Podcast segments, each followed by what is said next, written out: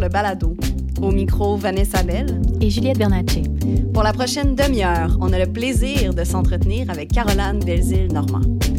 Caroline, tu vis et travailles à Québec. Tu poursuis tes études au doctorat en littérature et art de la scène et de l'écran à l'Université Laval. Tu t'intéresses au concept de frivolité comme approche méthodologique, sensible et humoristique. C'est peut-être ma phrase préférée ever d'une bio. Tes films d'animation ont été présentés lors de nombreux euh, festivals et tu as par ailleurs publié deux recueils de poésie, Sanité chez Moult Éditions en 2020 et Pussy Ghost aux écrits des Forges en 2021. Tu viens de faire paraître à l'été 2021 un vinyle qui se nomme Cri de velours. On parle de tout ça dans les minutes à venir. Caroline Belzile-Normand, bienvenue dans les studios du Pantoum. Bien, merci beaucoup pour l'invitation. Je suis très heureuse d'être ici euh, ce soir. Ben, je pense qu'on on, on, se le cachera pas. Là. Euh, Juliette et moi, on est très fans de ton travail et on est tout aussi heureuses. On a, on a préparé avec, euh, avec amour et intérêt et curiosité quelques questions sur ton parcours. On a vraiment envie que tu, euh, que tu nous racontes la multitude de choses qui occupent tes journées. Parfait, merci. Oui, Caroline, ta pratique artistique s'inscrit principalement dans les arts visuels et dans les arts numériques.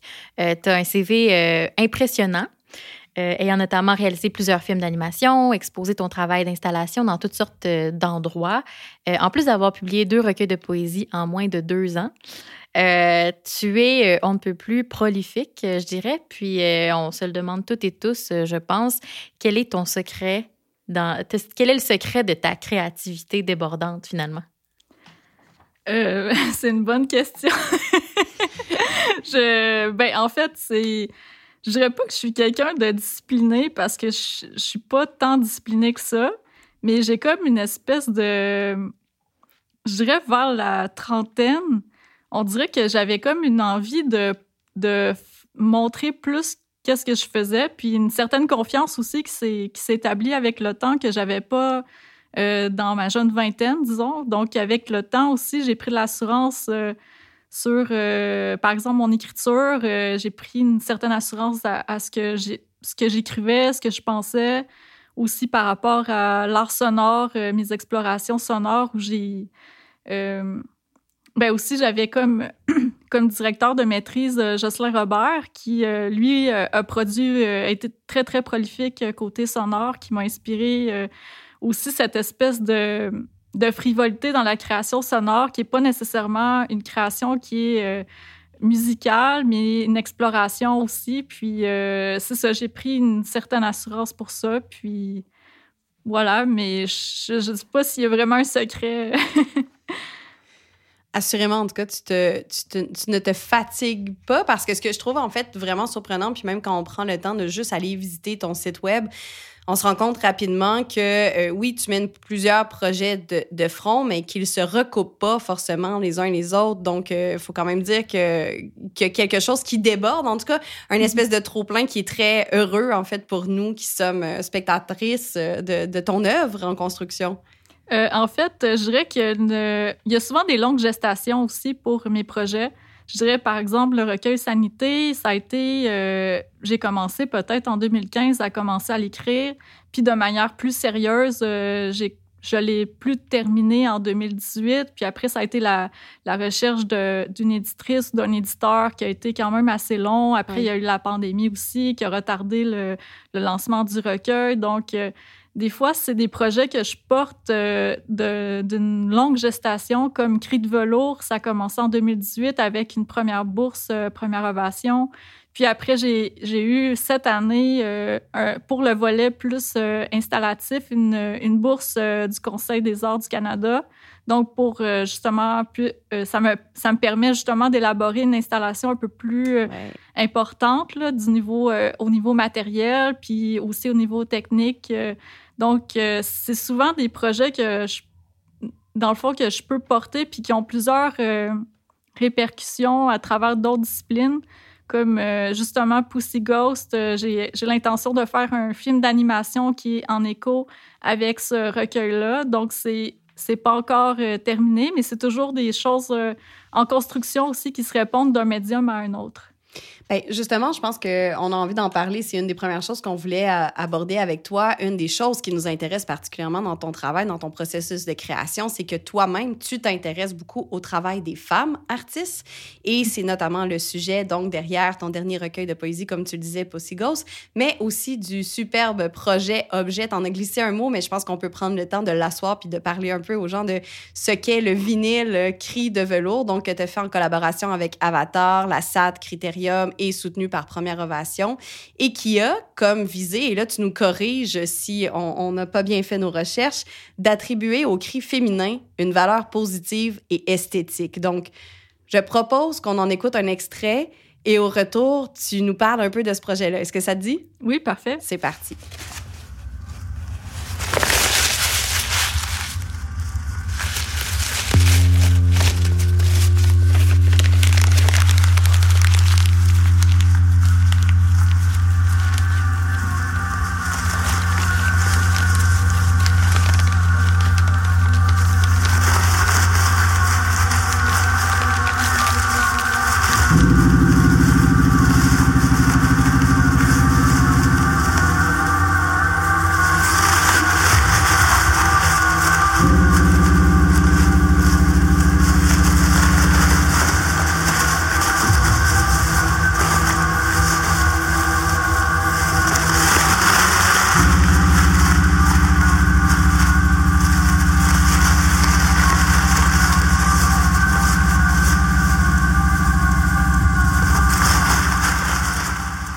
C'était euh, un extrait choisi par moi-même. Je dois l'avouer, peut-être mon moment chouchou de, ce vinyle que, que j'adore, euh, Cri de velours. Est-ce que ça, est-ce que ça dit de nous parler peut-être un peu plus du projet, euh, autant d'un point de vue formel, donc dans la manière de le faire, mais que sur la trame de fond, ce qui t'a intéressé, donc le cri au féminin?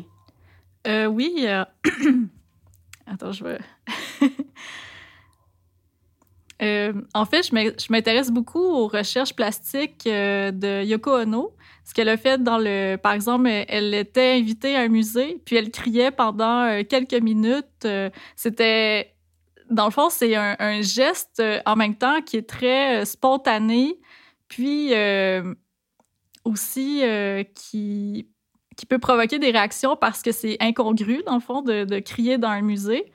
Puis, euh, il y avait aussi euh, Marina Abramovic euh, qui avait aussi fait beaucoup euh, de, performances sur le cri.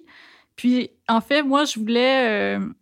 je voulais pas amener ce, dans le fond, ce concept-là dans disons, dans le, le côté femme hystérique ou péjoratif de, la, de la femme. Je voulais plutôt réfléchir l'aspect de cri féminin comme étant euh, justement un objet formel.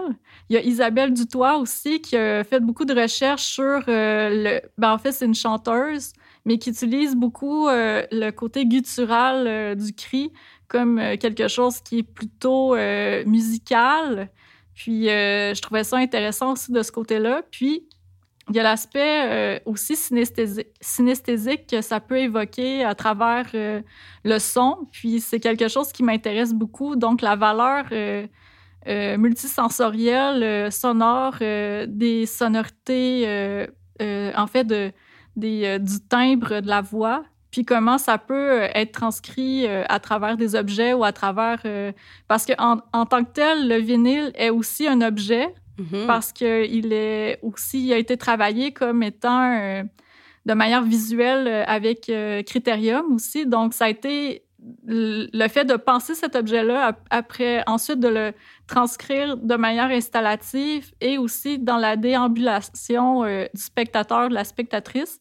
Donc, pour moi, c'est beaucoup quelque chose de- d'esthétique. Puis j'ai emmené aussi des ambiances par rapport euh, à des objets que je trouvais, des feuilles de papier, euh, des éléments aussi qui sont plus euh, à la portée de la main, mais qui peuvent évoquer une certaine, dans le fond, un goût, une senteur. euh, donc, c'est beaucoup cet aspect-là synesthésique que j'essaie de retrouver à travers la voix, puis à travers une expérience euh, du corps aussi. Le corps est vraiment important par- euh, pour moi par rapport à, à l'expérience qu'on peut avoir d'une œuvre. Oui, puis par ailleurs, tu as vraiment, tu, le disais, mais c'est pas euh, peut-être pour rassurer les gens qui nous écoutent si vous avez envie de vous lancer dans, dans l'écoute de ce vinyle qui s'appelle euh, Cri de velours. Donc, ce n'est pas un vinyle où les gens crient. Tu as beaucoup travaillé. quand tu parles de la matérialisation à travers les objets, justement, le, froissement du papier, euh, des, des, des, rythmes. Donc, il, y a vraiment une exploration au niveau des objets. Et tu parlais juste avant qu'on écoute l'extrait d'une bourse du Conseil des arts du Canada qui permet de développer l'installation. Euh, on a eu la chance, nous, de lire sur cette installation-là, mais je pense que ça vaut la peine, s'il vous plaît, que, que tu euh, t'ouvres un petit peu sur comment est-ce que ce vinyle-là prend, se matérialise dans l'espace, finalement?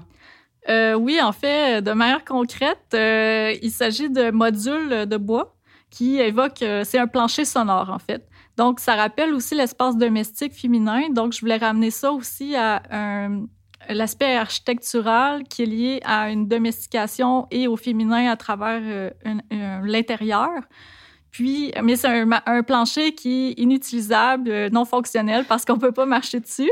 Mais en même temps, on peut circuler autour et euh, dans le fond, la trame est décomposée dans chaque module. Hmm. Donc, euh, il y a une minute dans chaque module de bois.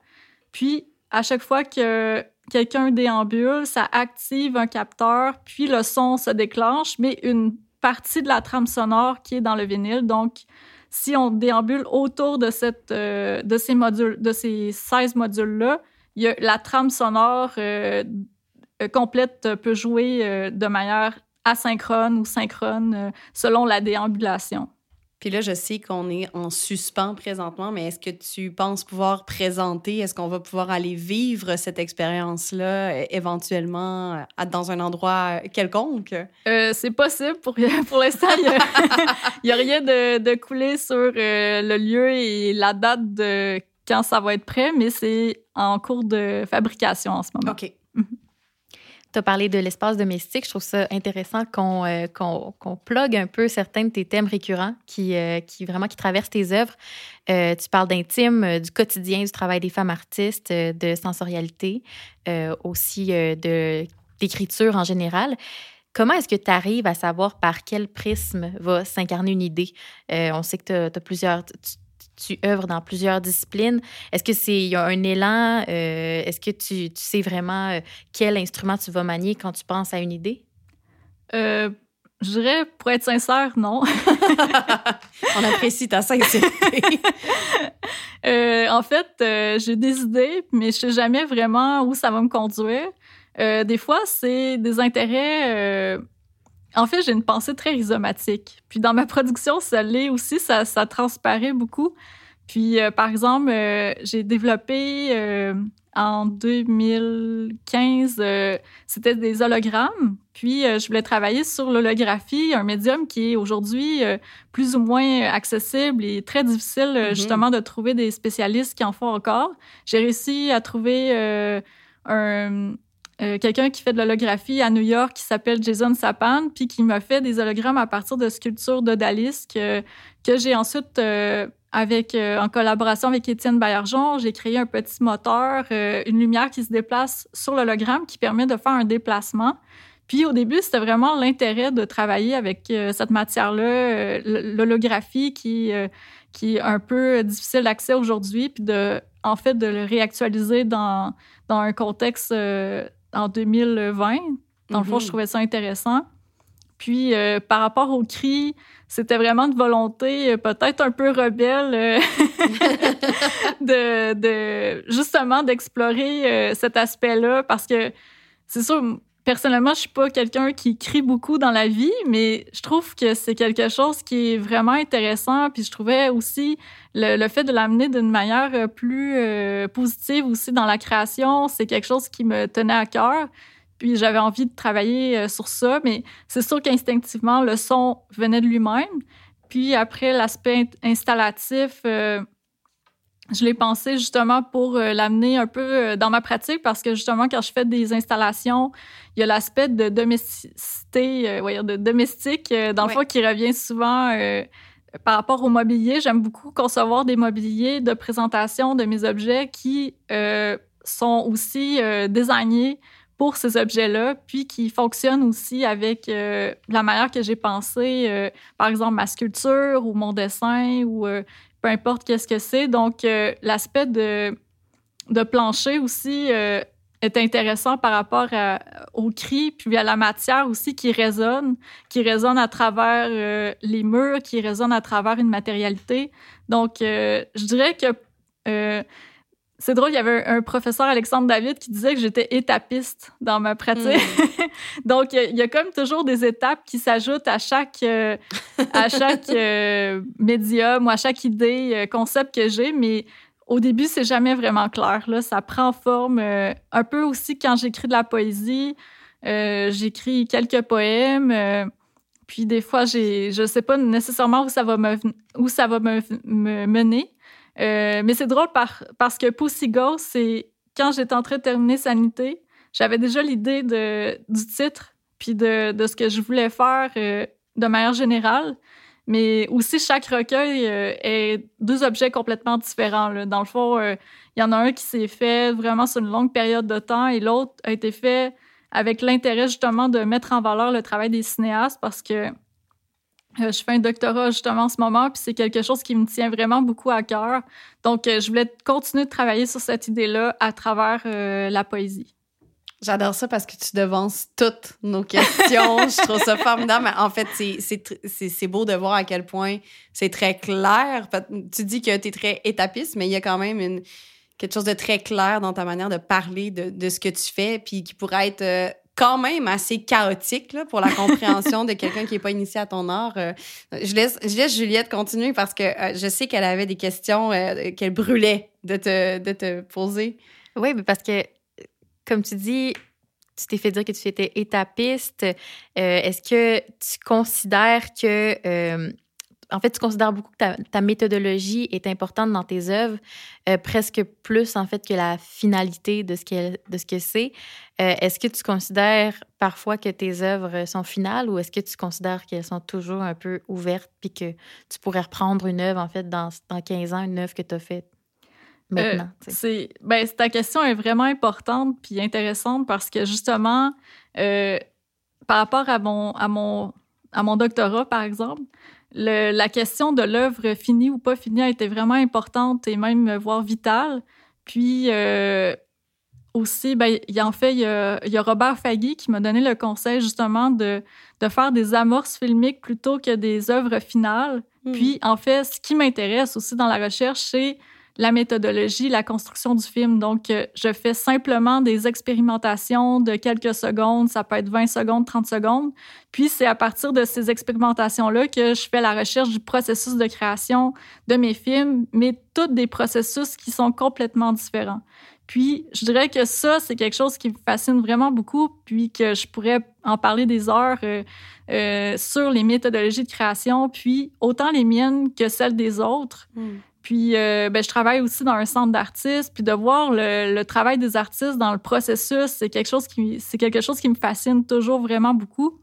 Mais c'est sûr que euh, je, suis quelqu'un aussi qui fait des projets puis qui, euh, les livre aussi. Donc, l'aspect de finaliser un projet, c'est important, disons, dans le concret.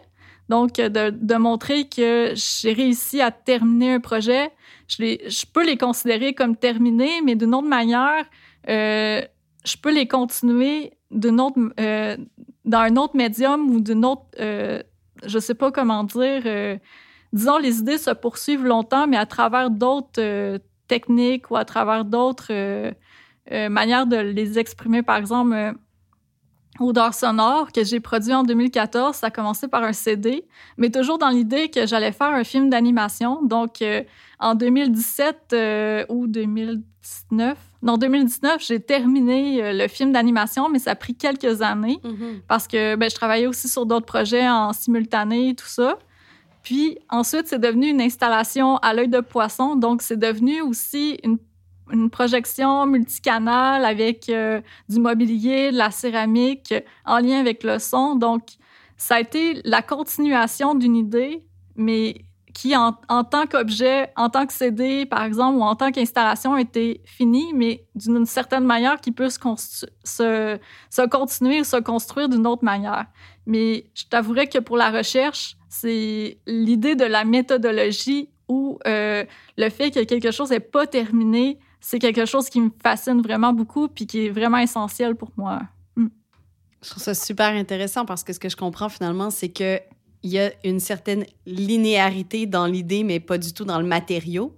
Puis, à, l'inverse, est-ce que, est que tu t'intéresses aussi, ben, c'est pas à l'inverse forcément, mais est-ce que tu t'intéresses aussi au rapport que le spectateur a avec tes œuvres? C'est-à-dire, euh, de quelle manière est-ce que ce processus-là, qui est tellement important pour toi, va s'inscrire dans l'œuvre dite finale ou dans l'œuvre présentée? Est-ce que c'est tangible, tu penses, encore pour le spectateur, la spectatrice? Euh, c'est une bonne question. Euh, je dirais que j'essaie de m'en soucier, mais des fois, je trouve ça difficile. Mais euh, je dirais que par rapport à odeur sonore, par exemple, on avait pensé au début comme une espèce de DJ set avec les vidéos. Donc, l'aspect d'interaction avec la, le, le, dans le fond, l'aspect multicanal de mes vidéos et l'installation dans la salle a été super important parce que justement, il fallait que je pense à la piste de danse, comment les gens allaient recevoir la vidéo en temps réel par rapport euh, à la musique aussi. Mm-hmm. Donc, euh, cet aspect-là, euh, on pourrait dire avec le public, ça, je l'ai pensé aussi beaucoup par rapport à mes, à mes projections vidéo. Mais des fois, mais ben, en fait, ce que j'aime beaucoup quand il y a une présentation d'un de mes films dans une salle de cinéma, c'est d'avoir la réception du public. Euh, il y a des fois où il y a des réactions euh, que tu t'entends pas, justement, ou même euh, avec les enfants aussi. Ça, c'est vraiment intéressant. par exemple, je, je fais le, film La Grille. Il y a une pizza qui fait des flexions avec ses pattes. Puis, les, il y a souvent les enfants qui imitent la pizza qui, qui fait l'exercice. Puis, à chaque fois qu'elle apparaît, c'est toujours l'élément comme euh, super important de l'animation. Puis je trouve ça super euh, intéressant aussi de voir euh, cette réaction-là avec mes films. Mais ça change d'un public à l'autre, de la réception aussi, selon le type. Par exemple, si c'est une, une, projection à la Cinémathèque québécoise, puis c'est un, une programmation qui est très dramatique, puis tu as cet élément-là un peu insolite qui arrive à travers cette projection-là, ben ça crée aussi une forme de de, de surprise là, qui est intéressante aussi. Mais si c'est, disons, une, une, programmation qui est un peu plus humoristique, ben ça peut passer euh, plus inaperçu aussi. Mm-hmm. Donc, euh, tous les contextes de présentation des œuvres influencent aussi le public et sa réception, mais aussi le public en tant que tel. Donc, ça, je trouve ça intéressant aussi. Euh, mais des fois, j'essaie justement d'être sensibilisée selon le contexte de présentation de mes œuvres, mais à d'autres moments, c'est plus difficile, comme le plancher sonore, il est en construction en ce moment. Je sais pas du tout comment les gens vont déambuler pour vrai avec l'installation. Est-ce qu'il y a des gens qui vont essayer de marcher dessus pour vrai ou euh, c'est, pour l'instant c'est, mystérieux pour moi, mais dans ma tête j'ai comme un peu euh, planifié cette forme de déambulation là. Mais est-ce qu'elle va être appliquée ou est-ce que les gens vont être rebelles? Ça c'est vraiment intéressant. C'est une bonne question, mais c'est à voir. Euh, hmm. Tu l'as dit tantôt, tu es tu es candidate au doctorat euh, en littérature et art de la scène et de l'écran. Euh, tu es d'ailleurs la seule de nos invités à avoir une pratique euh, actuellement qui soit liée au milieu universitaire. Qu'est-ce que tu penses que l'université peut pour ta pratique artistique actuellement? c'est vraiment intéressant comme question et important. ben, en fait, il y a aussi le fait que je suis un peu dans le système académique parce que j'ai une charge de cours à l'université. Donc, euh, quand j'ai été embauchée pour la première fois en 2018, euh, je trouvais ça important que d'avoir, euh, de continuer justement dans ce sens-là, de, de réfléchir ma pratique, puis de, la, de l'amener disons, avec un vocabulaire universitaire aussi, de la développer. Puis il y a aussi l'aspect de que je trouve qu'il y, a très peu d'études qui se font en ce moment sur les, euh, sur les femmes cinéastes, euh, spécialement en, cinéma d'animation. Il y a Marie-Josée Saint-Pierre qui a été embauchée ici à l'Université Laval, qui a fait justement son doctorat là-dessus, sur les cinéastes de l'ONF. Euh, moi, je le fais dans un contexte de recherche-création, donc plus lié à des, à des concepts avec ma pratique. Mais je trouve que c'est super important dans le savoir et dans la, disons, à l'université de, d'encourager et de, d'apporter, dans le fond, de la recherche euh, à ce niveau-là parce que il y en a trop peu qui se fait. Puis je pense que ça va apporter, euh, même si c'est un petit grain de sel euh, à travers un, gros, un gros océan de, de papier, je pense que ça peut apporter quelque chose. Puis même pour moi aussi, c'est très nourrissant aussi de connaître davantage les pratiques de ces cinéastes-là. Puis j'ai envie de faire des entrevues aussi. Donc j'ai envie que ces femmes-là euh, reçoivent un certain, euh, une certaine place, un certain hommage à travers euh, la recherche académique parce qu'il y a trop peu d'écrits aussi sur, sur leur travail. Donc, c'est quelque chose qui me tient à cœur. puis je pense que même s'il y a deux personnes qui lisent mon doctorat à la fin, ma thèse de doctorat, ben c'est pas grave, il va y avoir ces deux personnes-là qui, qui vont avoir lu ma recherche, tu sais. J'aime particulièrement le, le fait, euh, c'est vrai pour tous les artistes, peu importe le type d'art qu'on fait, c'est-à-dire qu'on ne crée jamais seul, on crée toujours en mm-hmm. communauté, même si c'est pas, puis, puis dans le rôle littéraire, des fois, même ça peut nous paraître un peu plus éloigné, justement, mais on crée toujours avec une communauté de pensée, avec une communauté de pratique aussi, puis je trouve ça vraiment beau, la manière que tu as de, de t'y intéresser, mais de la célébrer à la fois, donc c'est, je pense que tu le résumes bien quand tu dis que tu fais de la, ben, évidemment, c'est un nom de programme, mais l'idée de recherche-création, elle n'est pas toujours aussi bien habitée qu'elle est dans ta pratique. Donc ça, je trouve ça super intéressant sans tomber dans une question euh, euh, trop, trop lourde parce que visiblement, quand je la regarde sur ma feuille, elle l'est un peu. Mais là, on était partis, Juliette et moi, dans nos questions universitaires, on, on, avait du plaisir à le faire. Mais peut-être pour les personnes qui nous écoutent présentement, euh, je sais que moi, ça m'a choqué au sens de créer un choc quand j'ai lu que tu t'intéressais donc à l'idée de la frivolité. Puis peut-être que j'aimerais revenir sur cette notion-là, si tu pouvais peut-être nous éclairer entre c'est quoi la différence entre ce qui est frivole et ce qui est ludique? Euh, pour moi, justement, j'avais des profs euh, à la maîtrise à l'université qui voulaient que j'emploie absolument le terme ludique. Puis, euh, je trouvais que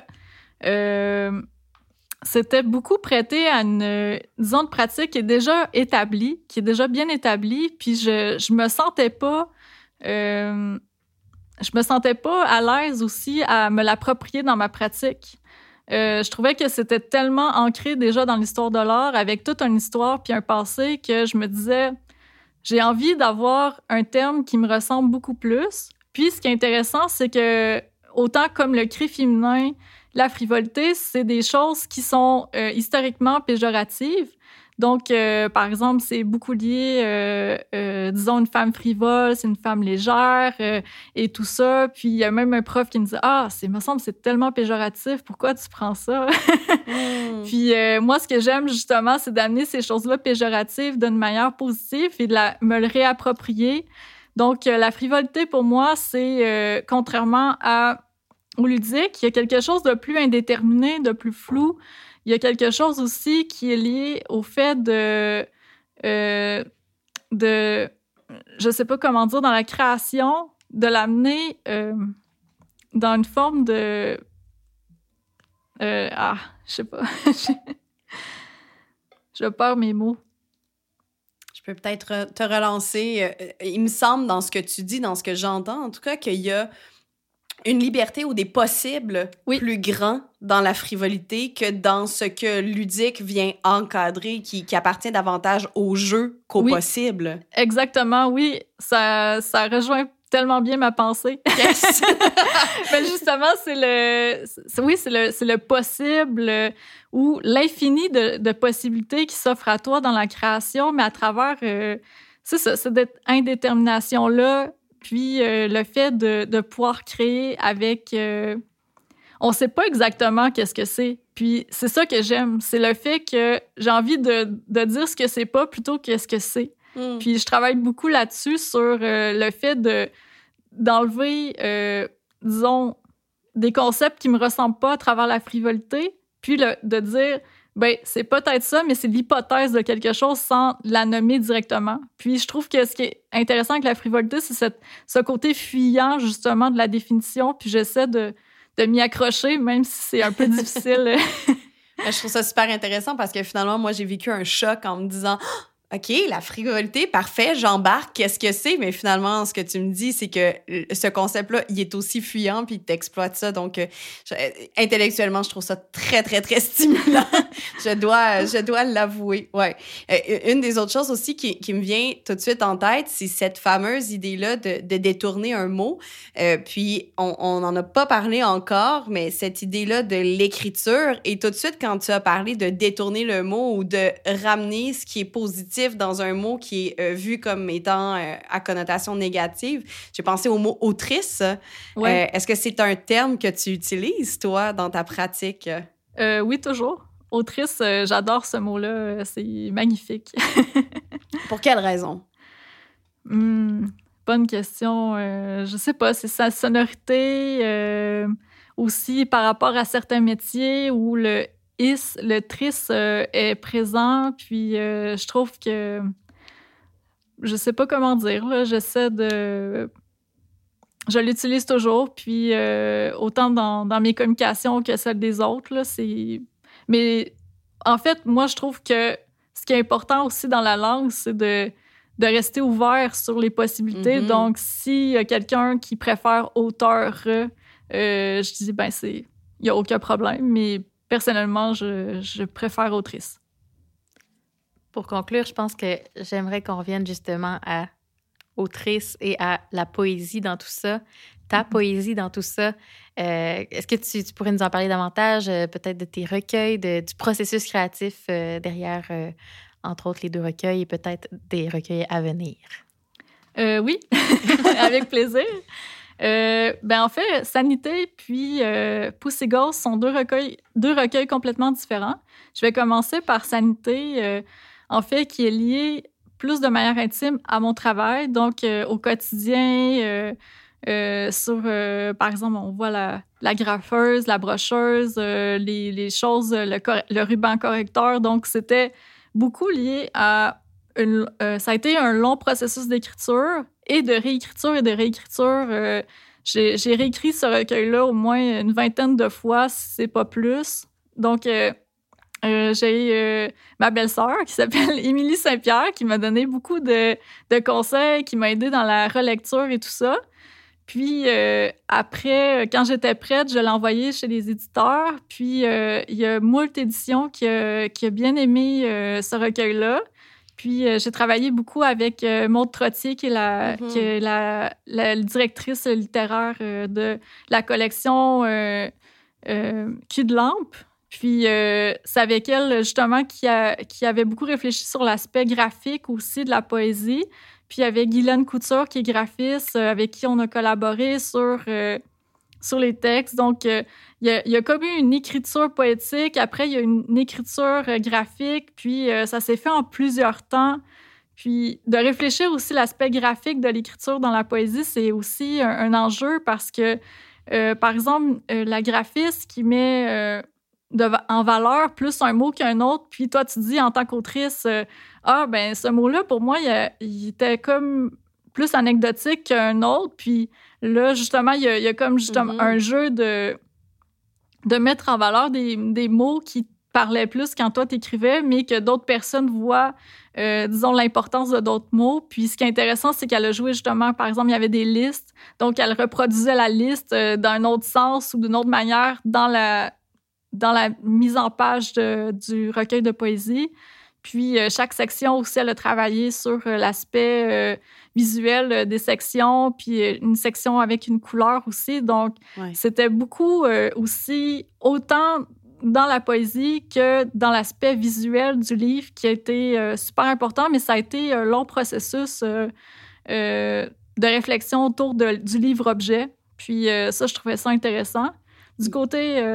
il y a des éditrices, puis des... en fait, il y, a, des manières de faire de l'édition qui est très, très interventionniste. Euh, puis Mhm. ça semble être le cas ici. Oui. Euh, des fois, les gens vont s'en plaindre. D'autres fois, comme toi, j'ai l'impression que tu as embrassé ce processus-là. Puis Mhm. euh, je t'entends bien sur le, le processus lui-même, mais j'ai envie aussi de t'entendre sur, en tant qu'autrice, de voir ton, ton texte euh, devenir pratiquement un autre texte parce que c'est une Mhm. réinterprétation, finalement, cette mise en espace-là.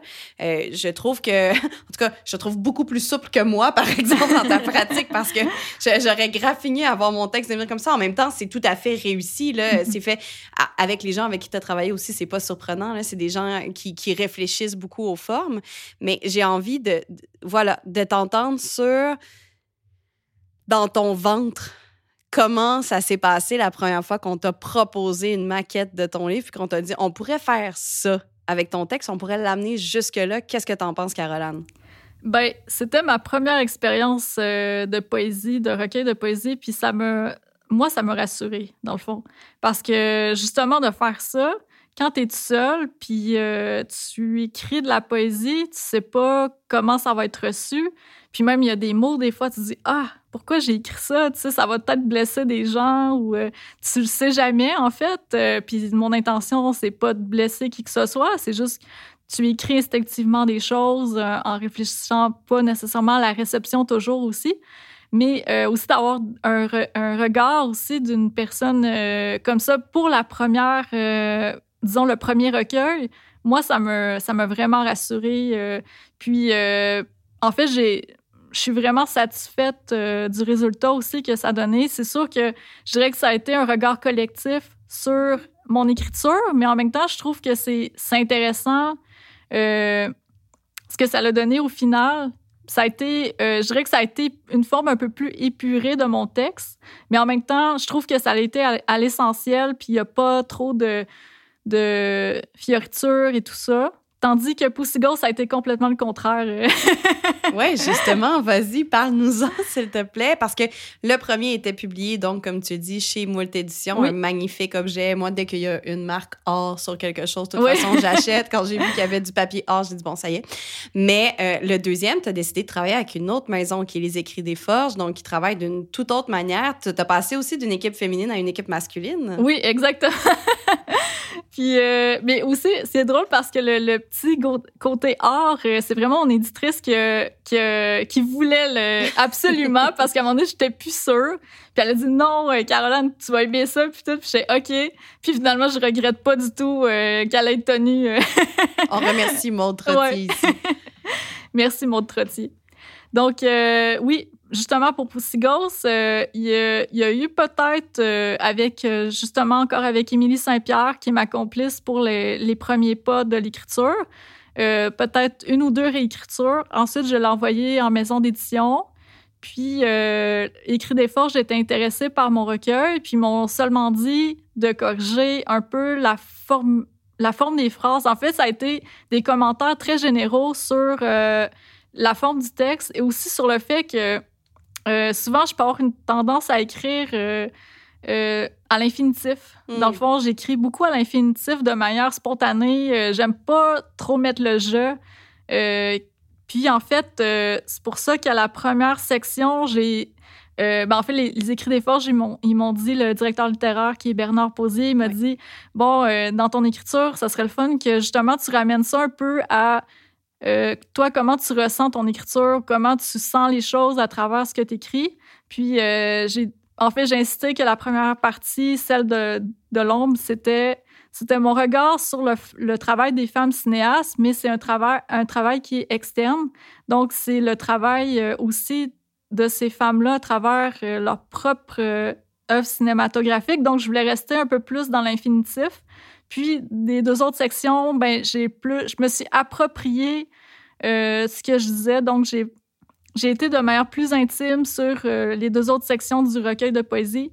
Mais en même temps, les conseils qu'il m'a donnés, qui étaient quand même des conseils euh, sur, de manière générale sur le recueil, m'ont permis de réécrire complètement le recueil, mais à travers, disons, ça, ça m'a permis de statuer un peu sur les sections de mon recueil, mais aussi la manière que j'écrivais chaque, euh, chaque poème pourquoi je les écrivais, à qui je m'adressais, puis comment moi je les, je les recevais aussi, euh, comment je recevais cette écriture-là. Mais ça a été seulement une correction, ben, en fait, des commentaires généraux qui m'ont permis de faire une réécriture et cette réécriture-là m'a permis euh, euh, d'avoir une forme finale. Puis finalement, quand c'était le temps de l'édition, ben j'ai rajouté des poèmes. Je dis ah est-ce que ça dérange si je rajoute quelques poèmes? Puis il a dit ah c'est correct parce que il s'était passé comme peut-être cinq mois entre le hockey puis le la publication. Donc je trouvais qu'il y avait certaines choses qui manquaient. Puis euh, ça m'a permis, euh, par exemple, d'ajouter un deuxième Marguerite Duras. Mais ça revient à la fameuse question tout à l'heure de la finalité. Puis ça, en littérature, je trouve personnellement, en tout cas à titre d'autrice, que c'est quelque chose qui est extrêmement difficile de, de savoir quand est-ce que tu as fini ton texte parce que des fois, t'arrêtes d'y toucher parce que tu plus capable de voir ton texte, parce que tu le connais trop par cœur, puis dès que tu modifies quelque chose, ça fait plus de sens. Mais d'autres fois, tu sais que t'as pas amené ton texte jusqu'où tu aurais voulu qu'il arrive. Mais des fois, c'est juste une impossibilité. Donc, je trouve ça intéressant que la question de la finalité, finalement, se, finalité, finalement, se décline dans plusieurs matières avec lesquelles tu travailles. Euh, je, je suis encore plus ravie maintenant que je t'ai entendu pendant faudra faudra qu'on remette ça mais je suis encore plus ravie de, de, de suivre ton travail en ayant toutes ces, ces idées là derrière la tête euh, je, je trouve et j'ose le dire là tu as une, une pratique euh, et une personnalité que je trouve fascinante. Ben, c'était le moment compliment du balado. Merci beaucoup d'avoir partagé ce moment là avec nous. Ben, ça fait plaisir. Merci à vous Caroline, on peut suivre ton travail euh, au euh, caroline.cool. J'adore cette adresse, euh, c'est incroyable. On aimerait qu'il y ait plus d'extensions .cool ah dans les sites Internet, s'il vous plaît. vous écoutiez Contour le balado avec Caroline Belzile-Normand. Une production de Contour Poésie en collaboration avec le Pantoum et Première Ovation. Rendez-vous sur nos plateformes pour découvrir l'ensemble des rencontres avec des artistes de la ville de Québec au parcours exceptionnel pour qui les mots, la littérature sont un moteur de création. À bientôt!